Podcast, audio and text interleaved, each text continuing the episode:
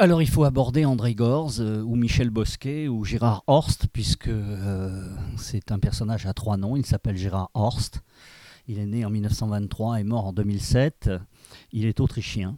Yves Frémion, écrivain, journaliste, critique de BD, ancien député européen vert et actuellement conseiller régional d'Île-de-France, auteur de L'histoire de la révolution écologiste, publié aux éditions Webec, disponible chez Ecodif et dans toutes les librairies. Euh, quand il euh, va écrire en France, puisqu'il a émigré, euh, il va signer de deux noms. ses essais, il va, les il va les signer André Gorz, et ses articles dans le Nouvel Observateur, dont il est un des cofondateurs et un certain temps un des co-rédacteurs en chef, il va les signer Michel Bosquet. Et on pourrait dire, euh, Gorz, c'est plutôt ses textes marxistes, et Bosquet, ses textes écolos.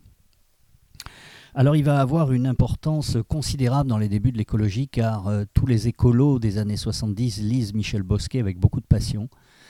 Euh, dans l'Observateur, c'est un des premiers à faire des, grandes, des grands articles de fond sur les questions écologistes. Et il va ouvrir la voie dans ce journal qui a eu non pas un supplément, mais un autre journal, euh, qui un des premiers journaux écolos, qui s'appelait Le Sauvage, euh, sous la houlette de Alain Hervé, qui était des Amis de la Terre. Et euh, c'est vrai que sans les articles de Michel Bosquet, peut-être que ce journal écolo n'aurait pas vu le jour. C'est à la fois un héritier de Illich, de Sartre et de Edgar Morin, mais il a lu les grands penseurs de son époque, il a lu Habermas, il a lu beaucoup de gens comme ça. Et lui est marxiste au départ. Pourtant, en 1980, il va faire un livre absolument magistral euh, qui a euh, provoqué un, grand choc qui s'appelle Adieu au prolétariat, Adieu au pluriel. C'est un, livre totalement euh, décapant puisque c'est le premier qui constate, c'est le premier homme de gauche qui constate que le mouvement ouvrier est moribond, est en train de disparaître et qu'on entre dans une autre ère et qu'il ne faut plus euh, s'intéresser à la classe des travailleurs, mais le problème le plus crucial est celui de ce qu'il appelle la non-classe des non-travailleurs. Alors c'est une tempête à l'époque, euh, son livre est massacré par tout ce qui est la gauche bien pensante, il est massacré par le PS, il est massacré par les marxistes, il est massacré par le PC, il est massacré par le CRS de Chevènement, il est massacré par la CFDT. Euh, cet article évidemment euh, touche au tabou le plus important du mouvement ouvrier. Et lui, pourtant, affirme, enfin il a des affirmations comme celle-là, il dit mieux vaut un capitalisme sans nucléaire qu'un socialisme nucléaire. Beaucoup d'écologistes s'engageront sur euh, une idée semblable. Il est un des premiers à euh, reprendre une idée euh, libertaire ancienne de l'abolition du travail salarié, et, le premier, sans doute, à constater que l'argent cherche à produire de l'argent sans passer par le travail. Il écrit ça en 1980, et nous, au début du 21e siècle, c'est très exactement ce que nous vivons. Il a été donc extrêmement visionnaire.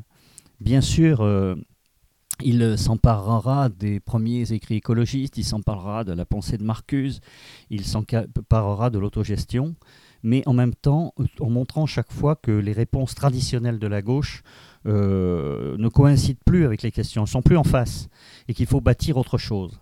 En ce sens, euh, il a été un des grands ancêtres de l'écologie politique et euh, il a montré qu'on sortait de l'ère du travail, ou, enfin de l'ère où le travail structurait tout, pour entrer dans une ère dont pour l'instant on ne sait rien, et nous vivons une transition, et que la transition elle est épouvantable, puisque nous vivons la fin des conquêtes euh, euh, du monde du travail, euh, la précarité, les boulots stupides, le chômage, la disparition des droits sociaux, etc.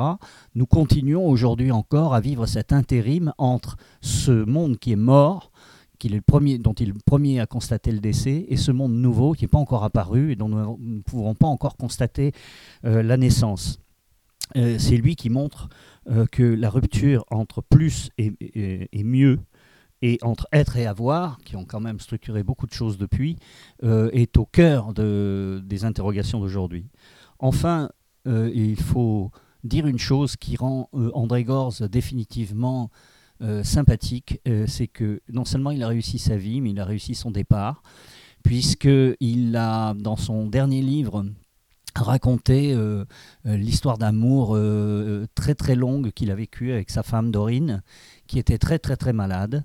Et peu de temps après la publication de ce livre, ils ont décidé de partir ensemble pour ne pas vivre seuls l'un sans l'autre. Et ils se sont suicidés en 2007, je pense, dans le respect absolu de tous les gens qui les connaissaient.